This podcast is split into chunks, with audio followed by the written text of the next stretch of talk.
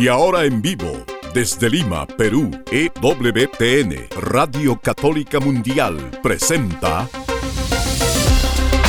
Más que Noticias, un programa informativo que analiza desde una visión de la fe los acontecimientos sociales, políticos y económicos más importantes de Latinoamérica, el Vaticano y el mundo. Más que noticias, respuestas a las interrogantes de los temas más actuales y la manera correcta de interpretarlos a la luz de la fe. Vidas ejemplares, actualidad del Vaticano, defensa de la vida, apologética, doctrina social de la Iglesia, devociones y mucho más. Esto es Más que Noticias. Comenzamos el programa.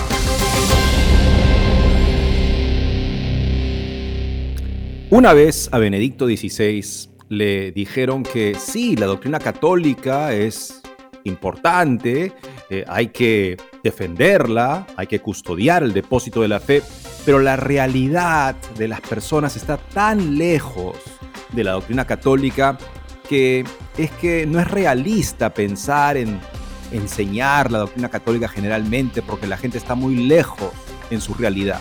Y Benedicto preguntó, ¿Cuál es esa realidad de la que Dios no es el centro? ¿No es acaso una mentira? Y si el hombre fue hecho por la verdad, y el hombre es un ser que busca la verdad y alcanza la vida en la medida de la verdad que alcanza, ¿no es el error algo que atenta contra la vida misma del ser humano? Por supuesto que sí. Veremos notas hoy día que nos hablan de esa realidad la realidad de la que Dios es el centro, que es la única realidad que no engaña. Gracias por acompañarnos hoy en Más que Noticias. Los saluda Eddie Rodríguez Morel. También recién mi saludo amigos, les habla Guillermo Montezuma.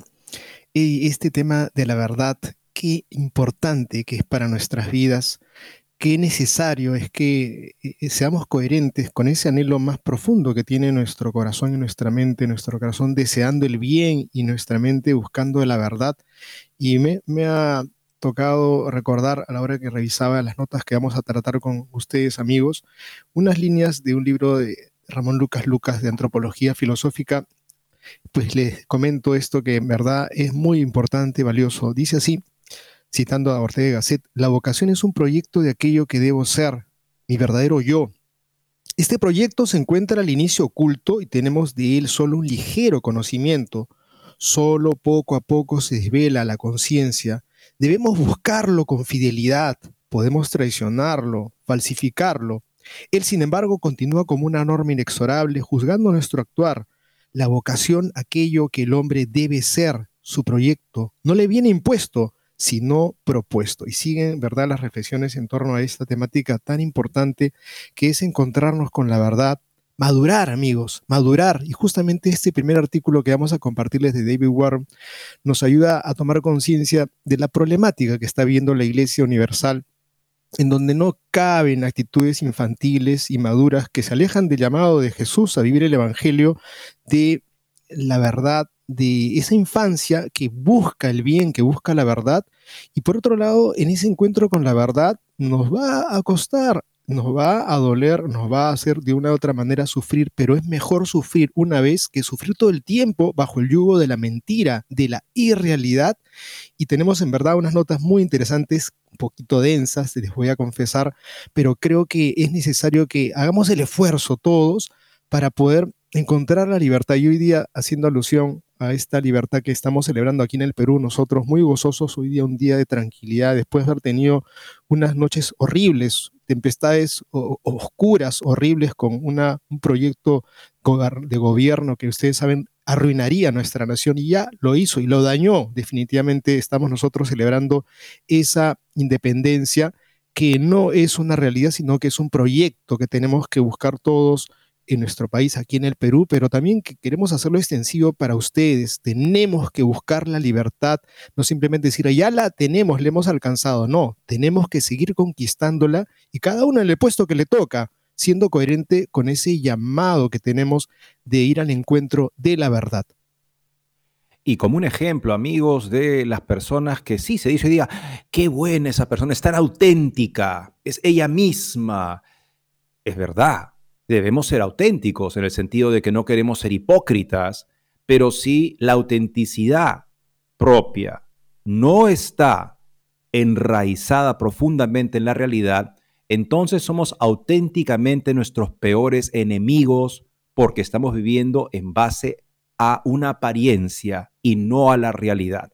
Veremos el ejemplo de un ícono importantísimo de la música en inglés de las últimas décadas que acaba de fallecer, que justamente eh, todos están ahora comentando que era tan auténtica, siempre hacía lo que pensaba, siempre ella misma cantaba justamente con un tipo de pasión que le salía del alma siempre y vivía así.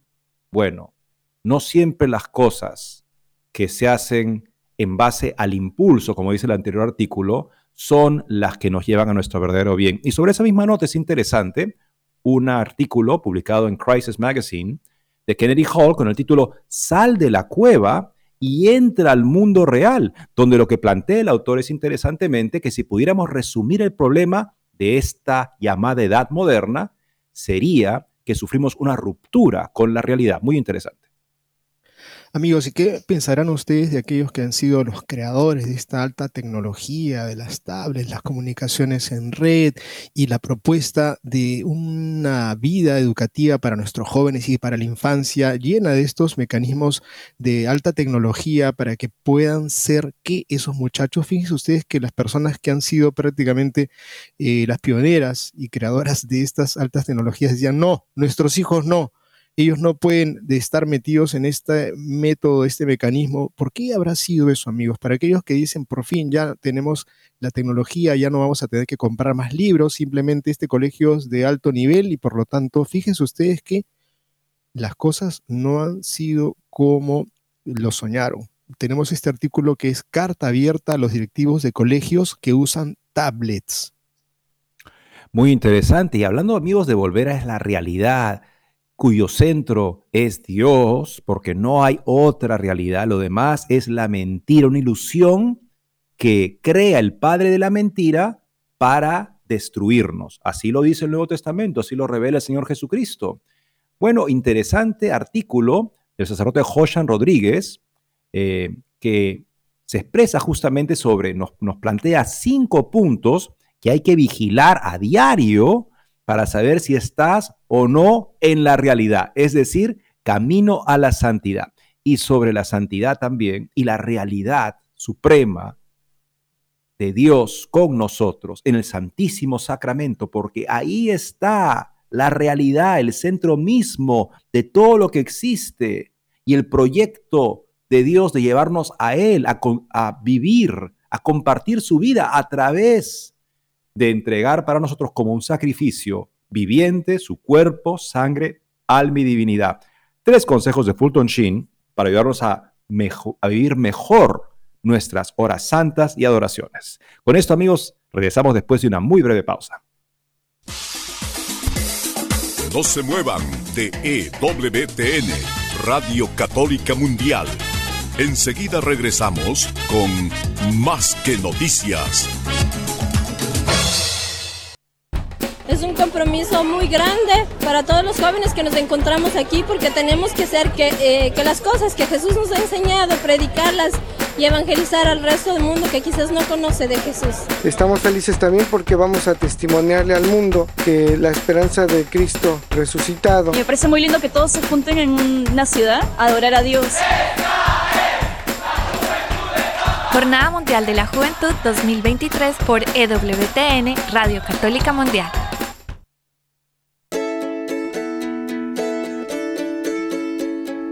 EWTN Radio Católica Mundial te invita a la celebración familiar de EWTN. Este sábado 26 de agosto en el complejo de convenciones Birmingham Jefferson en Birmingham, Alabama. Ven a disfrutar completamente gratis con tus presentadores favoritos de EWTN Radio y Televisión artículos religiosos, confesiones y cerrando con la Santa Eucaristía presidida por el reverendísimo Stephen Riga, obispo de Birmingham, y procesión eucarística.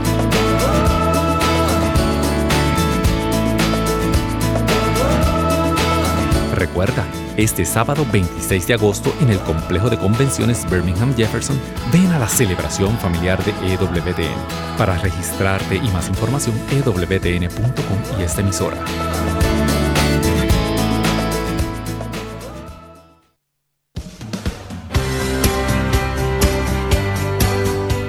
Ya regresamos en EWTN, Radio Católica Mundial, con su programa Más que Noticias.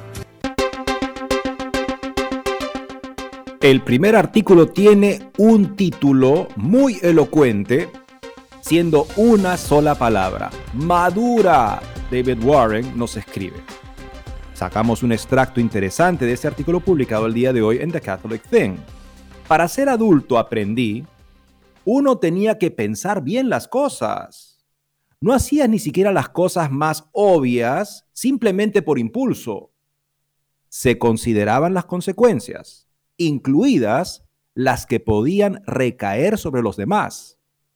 Han pasado muchas cosas en mi vida, pero este método de la edad adulta no ha cambiado. Lo único que parece haber cambiado es que cada vez hay menos adultos esto es un problema en toda la sociedad occidental que aflige más agudamente nuestra vida católica. Mucho de lo que lamento sobre el nuevo mundo, entre comillas, desde el Vaticano II, tiene poco que ver directamente con la política de la Iglesia, sino solo con sus funcionarios. Los dogmas no han cambiado, por ejemplo, simplemente se les toma menos en serio y esos funcionarios parecen cada vez menos inclinados a suscribirse. En cambio, tenemos el giro de en blanco infantil. Esto es bastante cínico, pero es peor cuando se finge seriedad y se juega rápido y suelto con las enseñanzas de la iglesia. Se vuelven inexpertos y frívolos. En lugar de asimilar con creciente sabiduría la experiencia de la iglesia a lo largo de sus muchos siglos, los más jóvenes de todas las edades tratan de sustituir este crecimiento por su propia experiencia, este es en gran medida el caso cuando los obispos, incluso los sacerdotes, deciden promover a las mujeres a puestos que no pueden ocupar o bendecir un comportamiento que es objetivamente pecaminoso. Porque uno tendría que ser un adulto para darse cuenta de que lo que ha sido imposible durante dos mil años y más no puede volverse posible de repente cuando el Papa hace sonar una campana o algún sínodo realiza una votación al respecto. Un adulto puede decidir ante este hecho que no puede ser católico. La historia nos proporciona ejemplos. Puede llevar sus dudas discretamente y con madurez en lugar de provocativamente. Que, o sea, que digo, que esto que están haciendo, disculpa, estas personas, para entenderlo bien, un adulto puede decir que esto que está paseando ante este hecho, que este hecho no es católico. La historia nos proporciona ejemplos. Puede llevar sus dudas discretamente con madurez en lugar de provocativamente puede tratar de explicarse a sí mismo, pero es él mismo el que está explicando. La iglesia cree diferente y habrá quizás una sincera separación de caminos, porque el individuo haría un daño irresponsable si permaneciera dentro del redil cuando es tentado a subvertirlo. Por supuesto, un adulto no sería tentado de esta manera. En cambio, se afligiría por haber perdido la fe de sus padres. Está diciendo que hay personas que parece que ya no creen la fe de siempre, lo que ha creído la iglesia en dos mil años, creen más en su experiencia y deberían reconocer que han perdido la fe y deberían dejar la iglesia. Pero no, quieren cambiar la fe de todos los demás.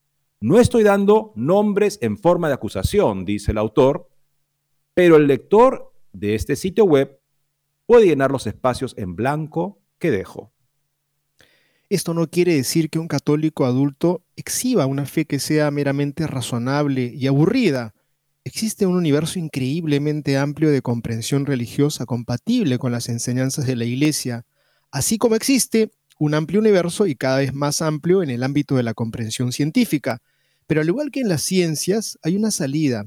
Una hipótesis científica o una observación de campo puede ser demostrablemente falsa de modo que un científico, entre comillas, con algún honor, debe abandonarla. Del mismo modo, para el cristiano católico, siempre que sea posible sostener una creencia, o sea, por así decirlo, teológicamente viable, puede ser bienvenida, pero en el momento en que comienza a contradecir y masticar lo que se establece como verdadero, lo honorable cristiano se aleja. Hacer lo contrario es jugar a chivos tontos con Cristo. Es hacer un juego de fe, de la fe, en el que se rechaza la humildad. Es actuar como un niño fingiendo ser una figura adulta e inteligente. Creo que yo, junto con la mayoría de los católicos restantes, me he cansado de este juego. Cuando asistimos a misa, lo hacemos como cristianos, no como libre pensadores o miembros de algún culto exclusivo.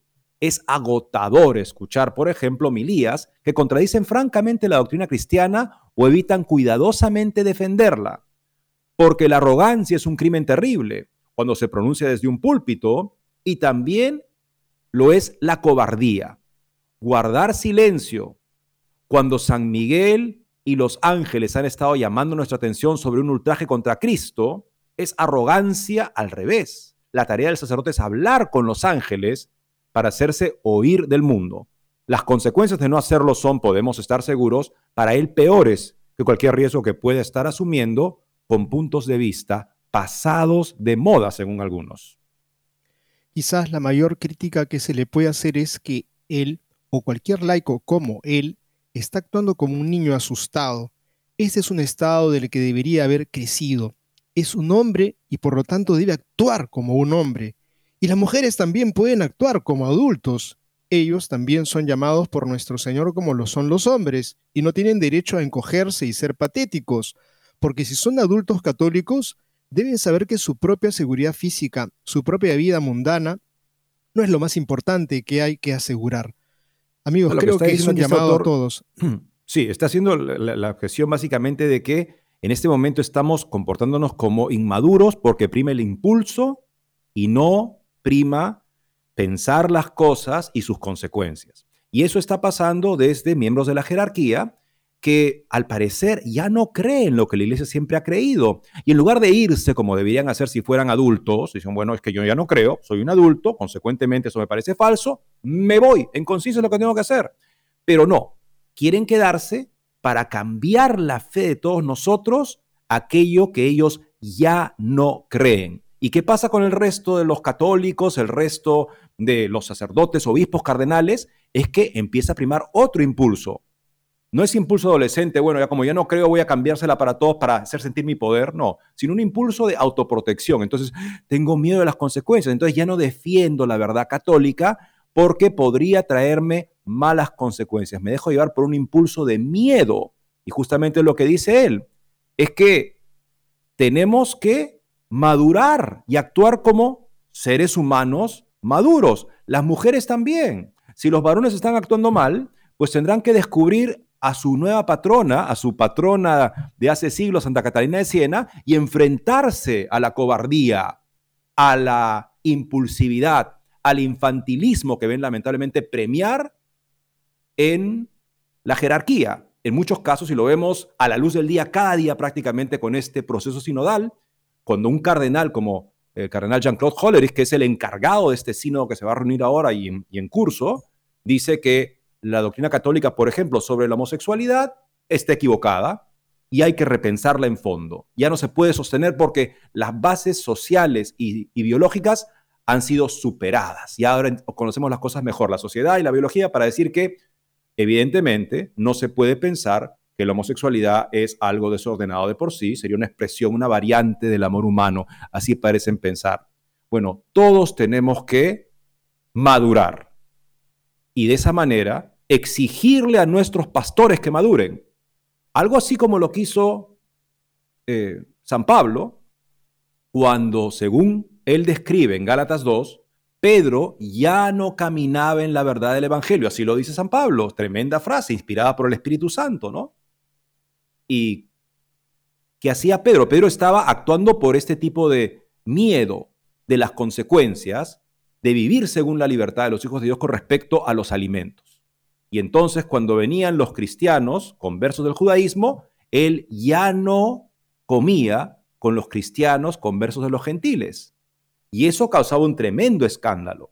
Y Pablo, maduro, Pablo, un adulto, en la sala, se impuso la cobardía de Pedro y le reprendió a la cara delante de los demás. Y esto hizo que Pedro finalmente dejara de lado esa cobardía y fuera un valiente testigo del Evangelio sobre esa verdad que en ese momento parecía estar en juego, no porque estuviera verdaderamente en juego, sino o por el oportunismo, la vehemencia impulsiva de estos cristianos conversos del judaísmo en ese momento, que se hacía aliada de la cobardía silente de Pedro. permíteme hacer un pequeño, pequeño anécdota, que es que en mi infancia veía pues a un sacerdote, mi padre, conversar al final de la misa, lo iba a buscar para preguntarle, ¿no? Y, recuerdo, no entendía bien de qué cosas estaban conversando, pero era en torno a lo que había predicado. El comentario que me hacía finalmente mi papá, yo era muy pequeño, sí tendría mis siete años, me decía, este cura es comunista, ¿no?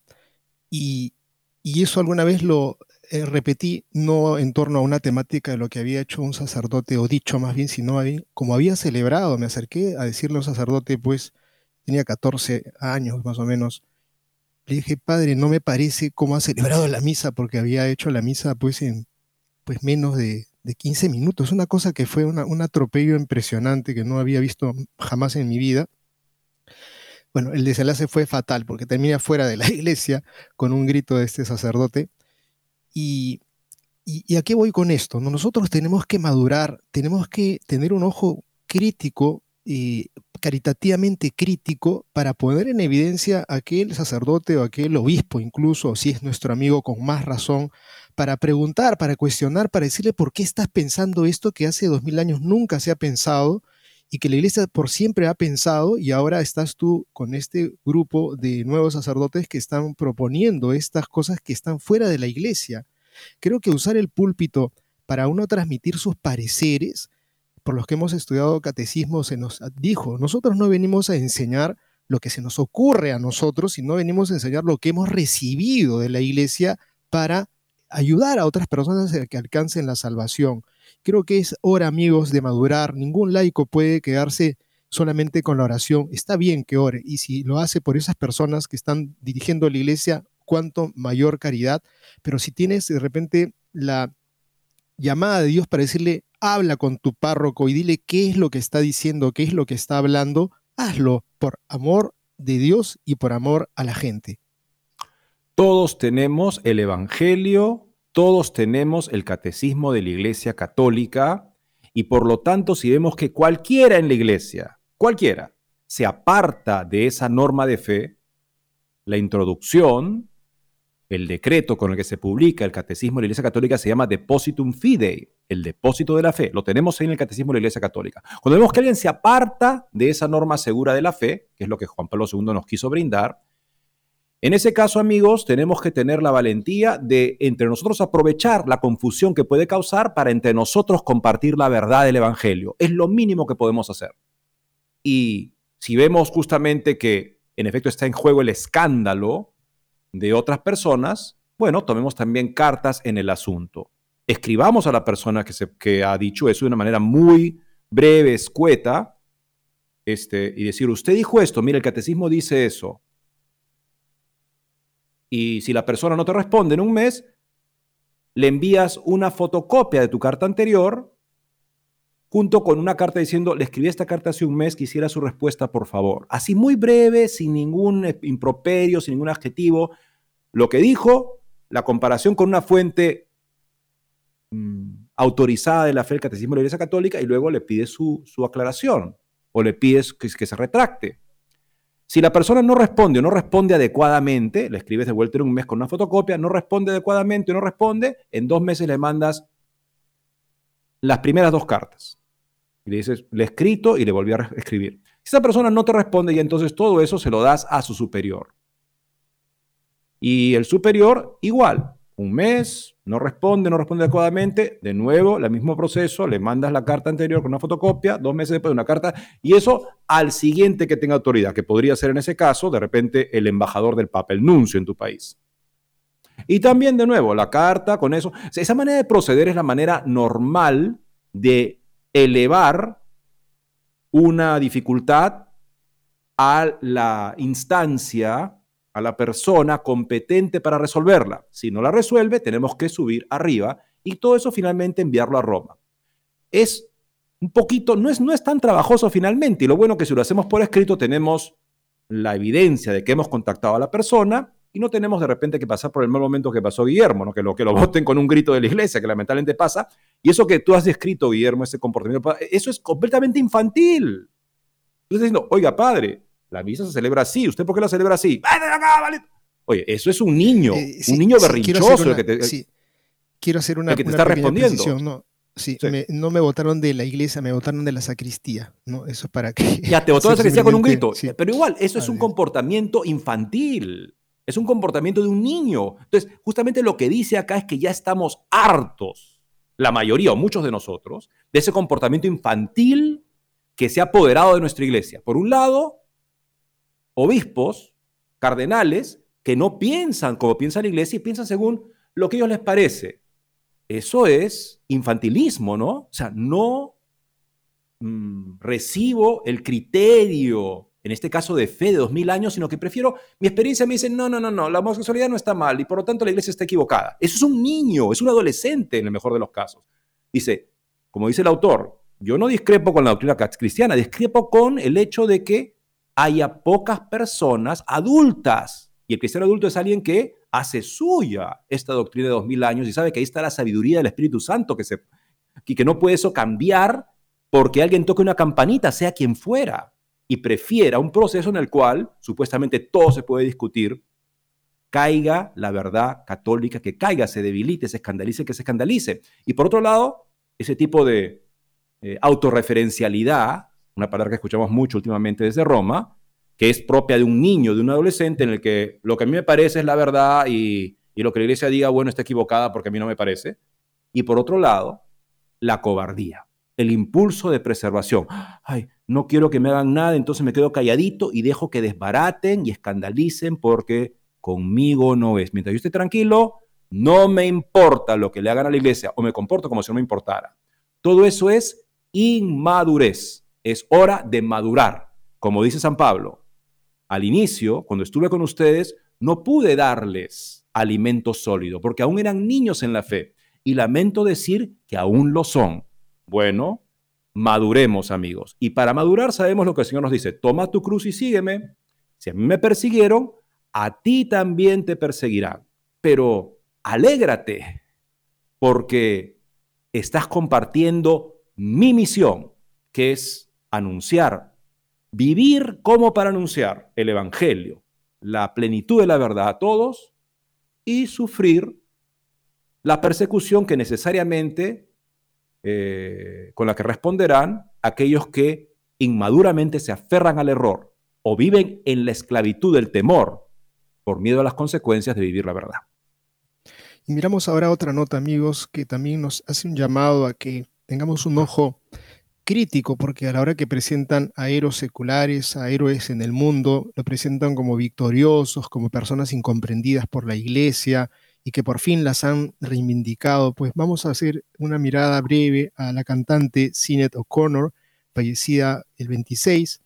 Su madre abusó de ella, es una noticia bastante lamentable, pero dice así la nota, su madre abusó de ella cuando era niña, tenía varios trastornos mentales, cuatro matrimonios a menudo, terminaban en unos pocos meses. Es notorio su gesto de Saturday Night Live cuando lo arrebató, la foto de Juan Pablo II en directo, escupió en la cara de Prince por desacuerdos artísticos, en su extravagante existencia salpicada de tantos dolores y lutos, también hubo lugar para la conversión al Islam. En el 2019, la cantante irlandesa actuó en Good Morning Britain en aquella ocasión se mostró al público con la hijab, el, vestido del arco iris también, para apoyar la causa LGBT dentro del mundo musulmán.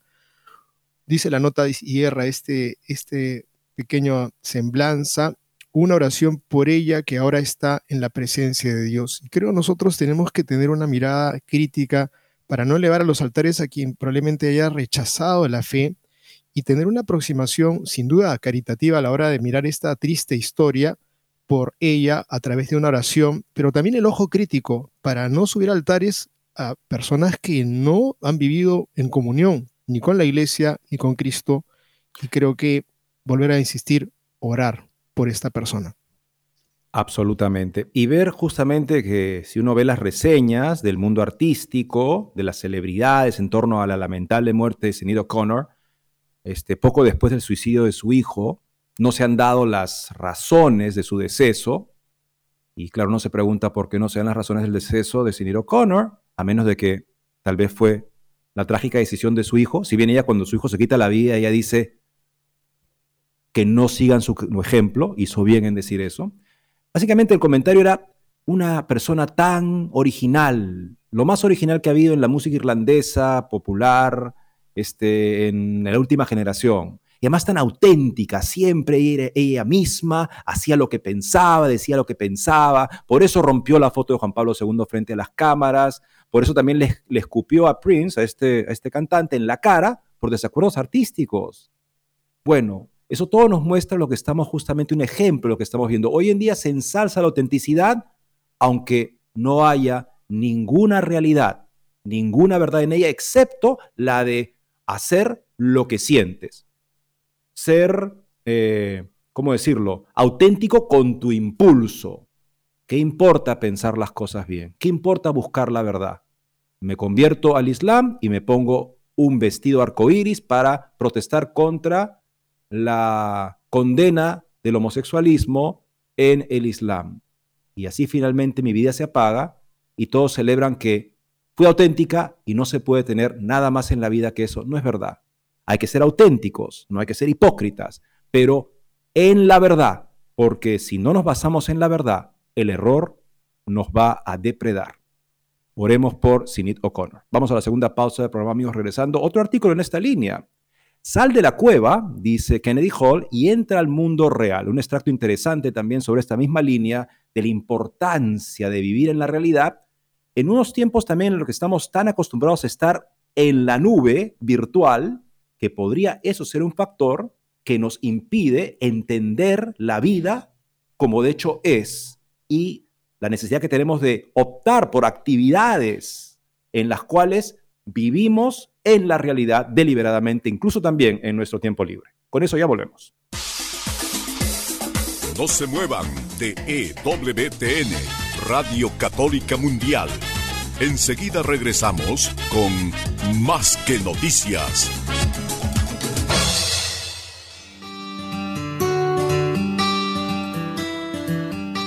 En la página web de EWTN podrás encontrar los programas de EWTN Radio y Televisión. Solo tienes que descargar los podcasts y así encontrarás tus programas preferidos. Recuerda en www.ewtn.com.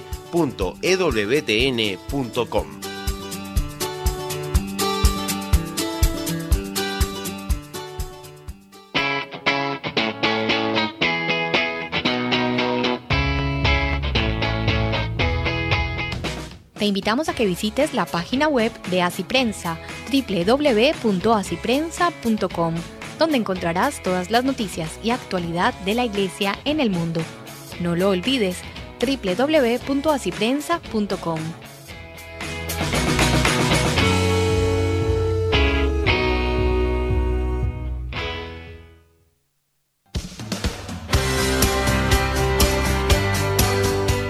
Ya regresamos en EWTN, Radio Católica Mundial, con su programa Más que Noticias. Para comunicarse en vivo con Más que Noticias, nos pueden llamar desde Estados Unidos al teléfono gratuito 1-866-398-6377 y desde cualquier parte del mundo al 205-271-2976. En inglés dicen como chiste, despiértate y, huele el café. Eh, para que en ese sentido como que ya, alerta, este, ahora sí, este, acabó el sueño. Bueno, algo así nos, nos recomendaba Platón con su parábola o su historia de la caverna. Había que entrar en la realidad para poder descubrir el sentido de nuestra vida. Si no, estaríamos toda nuestra vida en una burbuja de ilusión en la cual finalmente nos descompondríamos. Eddie, sí, ¿me estás escuchando? Por supuesto. Ah, que este momento quedó en vacío. Quería simplemente hacer una mención a la anécdota que yo les he contado de esta realidad a los 14 años de pronto acercarme donde un sacerdote para manifestarle mi, mi, mi, mi, parecer respecto a lo que había hecho con la misa. Sin duda, de repente a estas alturas del partido uno madura y dice, bueno, hubiera buscado otro canal, otro mecanismo para comenzar una conversación y no ir con un pie en alto. Creo que es parte del proceso en donde uno tiene que encontrarse con eh, la madurez de cómo proceder, ¿no? Y obviamente a la distancia uno dice, bueno, quizá hubiera buscado otro canal. El encuentro con la verdad siempre produce un dolor y justamente el mito de la caverna que recomendamos a todos los oyentes algún día mirar o leer y revisar, eh, pues nos, es de una gran lección. Los esclavos metidos en el fondo de una caverna, que miran el fondo de la caverna, pero no llegan a ver la luz que está detrás de ellos, sino más bien las sombras que se proyectan sobre el fondo. Y hay un personaje ahí, pues no todos están como encadenados mirando ese fondo, y hay un personaje que va a salir de la caverna y va a encontrarse con la realidad. Y en esa realidad, en ese encuentro con la realidad, el primer momento es que produce un dolor tremendo de ojos a la hora de acercarnos a esa luz tan maravillosa. Y te viene el, anhelo de buscar nuevamente a la gente que se encuentra en el fondo de la caverna para hacerle un llamado a, a salir a la luz. Esto es una excelente enseñanza para poder entender que lo que a veces ocurre en el mundo, lo que se ve en el mundo, simplemente son sombras, opiniones, pareceres, eh, y, es un vivir en esclavitud y no poder contemplar la maravilla del encuentro con la verdad. Y por lo tanto, creo que ahora este artículo, amigos, nos va a ayudar a entender eh, algo que tenemos que asumir. En ese primer llamado que hemos hecho en el artículo inicial sobre madura, pues aquí tenemos esta nota muy interesante de Kennedy Hall sobre este llamado sal de la cueva y entra a este mundo de la verdad, al mundo real. Y esto nuevamente con este, esta, esta pregunta tan interesante, tan sugerente de Benedicto XVI. ¿Cuál es esa realidad de la que Dios no es el centro? ¿No es acaso un engaño que destruye a las personas? ¿Que destruye a seres hechos para la verdad? Si pudiéramos resumir el problema de la llamada edad moderna, escribe Kennedy Hall, sería que sufrimos una ruptura con la realidad. Tengo una confesión que hacer, dice. Odio el mundo moderno. Ahora, entiendo que este reclamo es un poco juvenil. Y por supuesto, si me, si me pidieran que renunciara a todas mis comodidades y servicios modernos, me costaría mucho. Pero cuando hablo del mundo moderno, no me refiero en un sentido general a tal o cual avance tecnológico. De hecho, durante todas las épocas de la historia, ha habido avances que han ayudado mucho a las personas a hacer cosas que las generaciones anteriores solo podían hacer con gran dificultad si es que podían siquiera hacerlo. Además, reconozco que si usamos el término moderno para referirnos a cualquier tiempo que viene después del pasado, entonces el término pierde todo significado, ya que toda época es moderna en comparación con el tiempo que la precedió. Entonces, quizá llamar a nuestro mundo moderno no es el mejor uso de los términos. Si pudiéramos resumir el problema de la llamada edad moderna, sería que sufrimos una ruptura con la realidad. Las cosas en nuestros días son cada vez más irreales. Creo que todos podemos reconocer la locura de la moda de la inteligencia artificial, que es el epítome de la irrealidad pero la proliferación de la realidad automatizada es simplemente la conclusión lógica o el último síntoma de una tendencia que nos ha atormentado durante tanto tiempo. En épocas pasadas, el hombre no tuvo grandes problemas para aceptar la existencia evidente de la realidad porque vivía en el mundo real. No vivía en una realidad virtual, ni en una realidad artificial, sino en una realidad real. Se despertaba cada mañana y tenía que lidiar con el clima real, y los animales reales, el dolor real y la alegría real. Estaba atado a la naturaleza de las cosas reales porque no podía escapar de ellas. Si quería aprender algo, tenía que consultar a un maestro real, con una voz real, y escuchar palabras reales, con oídos reales. Si quería comer, tenía que comer comida de verdad, cocinaba con fuego de verdad. Si quisiera divertirse escuchando algo de música, la música sería tocada por hombres reales, en instrumentos reales, hechos por manos humanas, reales, a partir de recursos reales que provienen de la naturaleza. Estaba atado a la realidad porque no podía escapar y eso lo mantuvo cuerdo. Es de extrañar que incluso los paganos en el pasado parecían tener una mayor comprensión de la razón y la verdad que la mayoría de las llamadas personas educadas de hoy? Sin reducir la Eucaristía a un mero símbolo, es útil considerar el simbolismo de la Sagrada Comunión.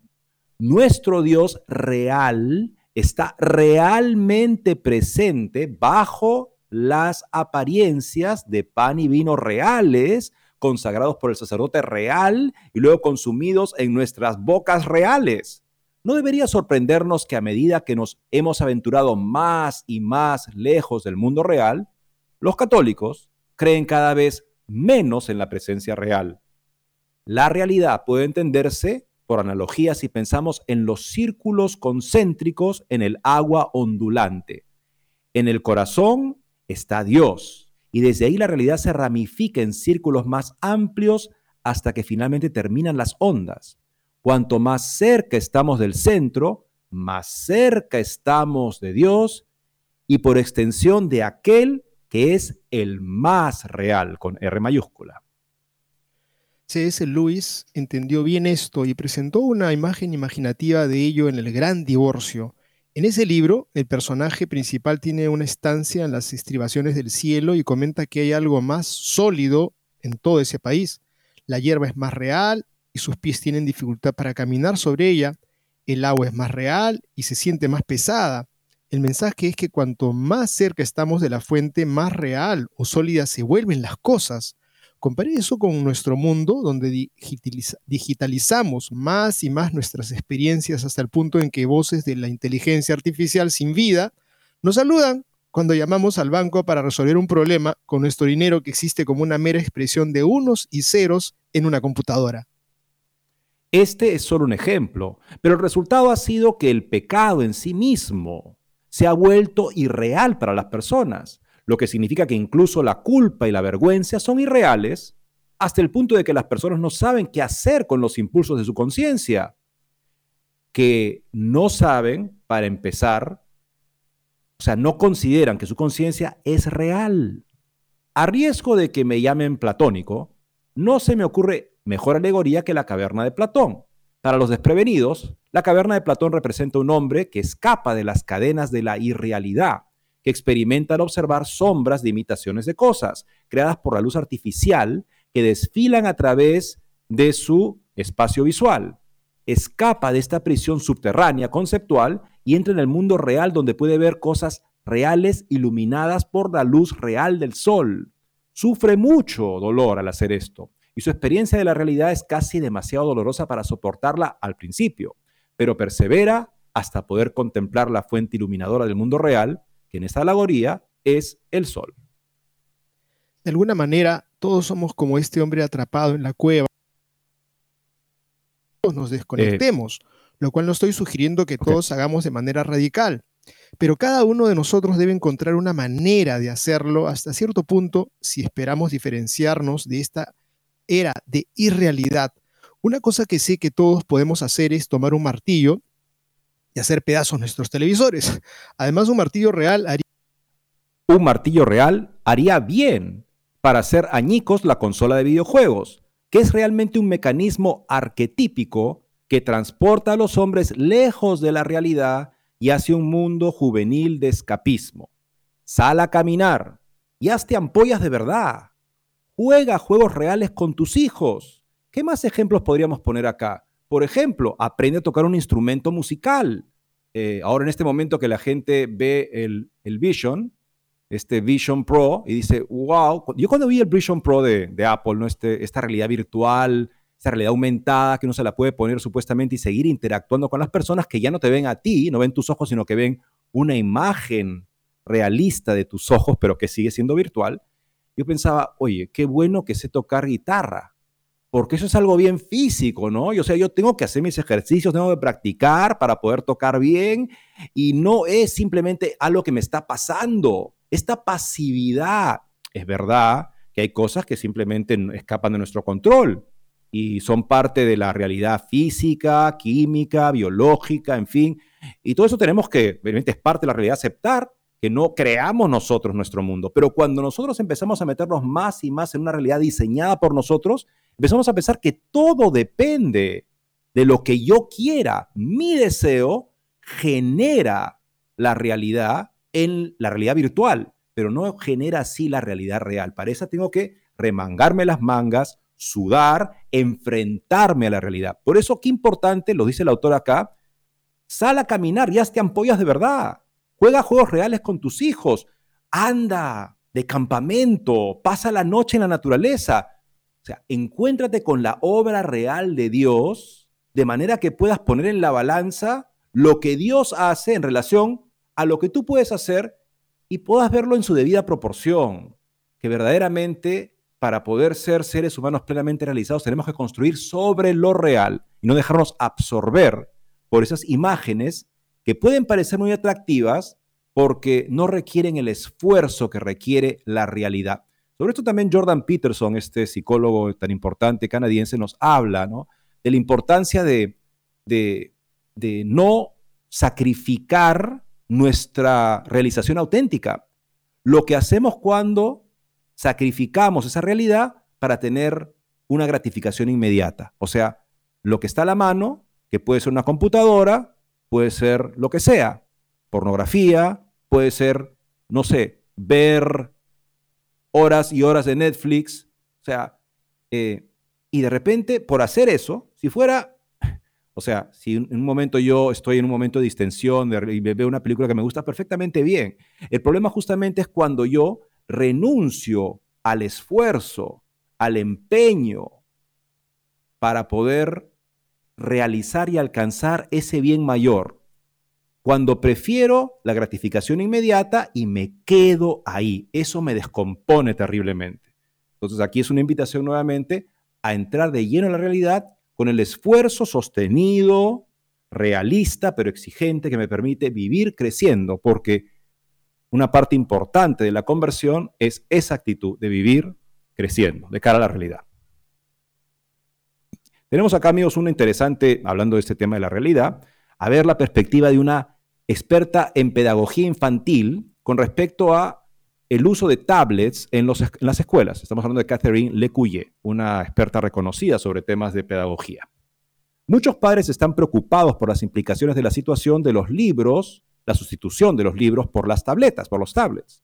A lo largo de los últimos 10 años, he recibido cientos de correos y mensajes de padres desesperados y desolados porque el colegio de sus hijos ha decidido introducir los tablets sin darles opción a una enseñanza, a un material no digital.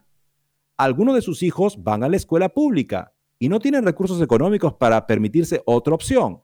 Otros van a la escuela concertada o a la privada y lamentan que no se les haya dado alternativa. En general deploran la, ausencia de pluralidad educativa en ese aspecto. En vista de las recomendaciones médicas y de la bajada del nivel académico, el gobierno sueco acaba de anunciar su intención de reducir el tiempo que sus alumnos pasan ante la pantalla y aboga por la vuelta a los libros de papel. ¿Por qué llamar a la precaución, hoy por hoy no hay conjunto de evidencias suficientes que avalen el uso de las tabletas en las aulas. Hace una década, cuando las grandes empresas tecnológicas empezaron a hacerse con el mercado educativo, Larry Cuban, profesor emérito de educación de la Universidad de Stanford, afirmaba, hay insuficiencia de pruebas que justifiquen emplear dinero en eso. Punto, punto, punto. Desde entonces la situación es parecida. Si descartamos los estudios financiados por empresas tecnológicas o de poco rigor, ausencia de grupo de control, muestra una representativa indicadores subjetivos como gusta más, etc.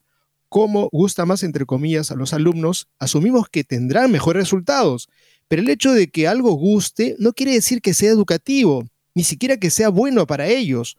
Los bollos industriales también les gustan en cualquier caso, esos mejores resultados nunca llegan porque la motivación que miden esos estudios no es el interés por aprender, sino una fascinación pasiva ante los estímulos frecuentes e intermitentes.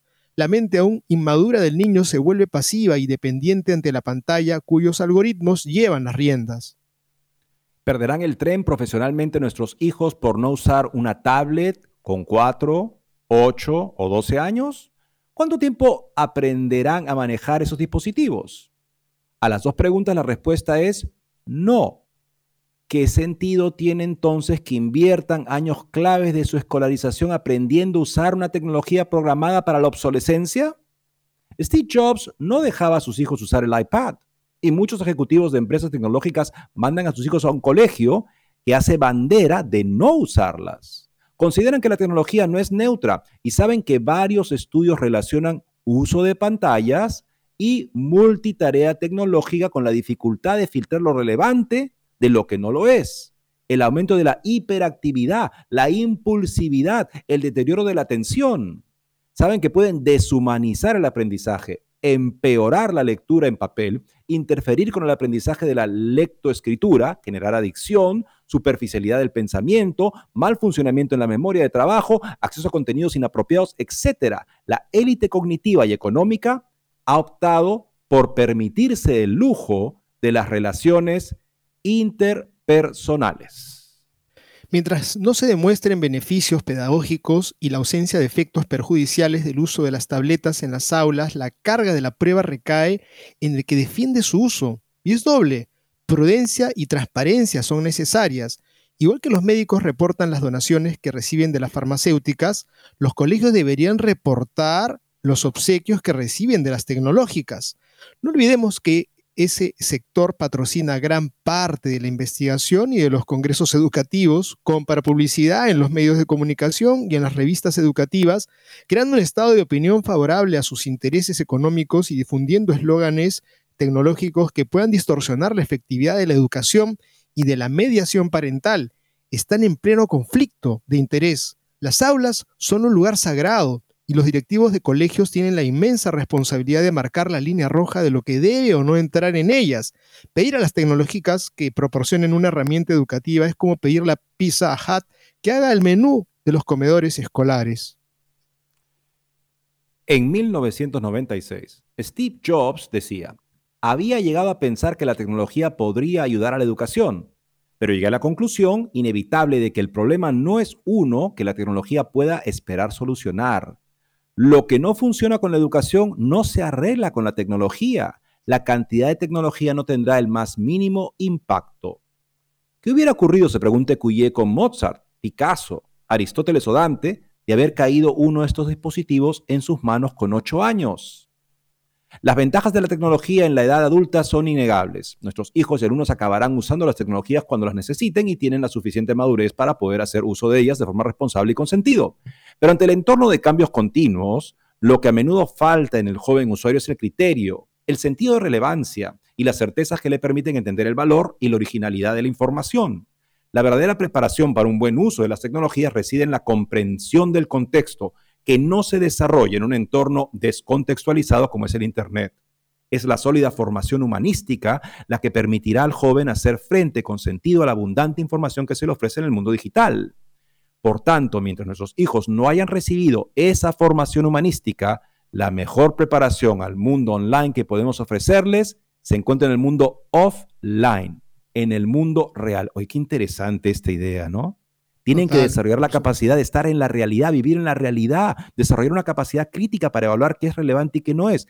Eso no se hace por usar tabletas. Es más, ahí justamente la superficialidad es la norma, la dispersión, la falta y el impulsivismo, esta característica justamente que habla del infantilismo, el primer autor, de pensar según lo que, lo que me nace, el impulso, y no según la realidad de las cosas. Hay que aprender a valorar y conocer la realidad para luego poder evaluar cualquier instrumento que se nos pueda ofrecer en la, en la cultura tecnológica, dice Cuyé.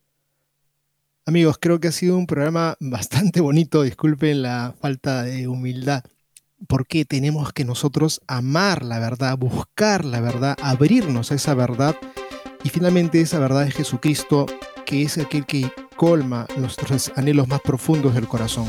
Muchas gracias, esperamos que nosotros aquí en el Perú celebremos a lo grande, anhelando la libertad que nos da el Señor. Les pedimos oraciones por nuestra patria y Dios mediante estaremos con ustedes el próximo lunes. Gracias.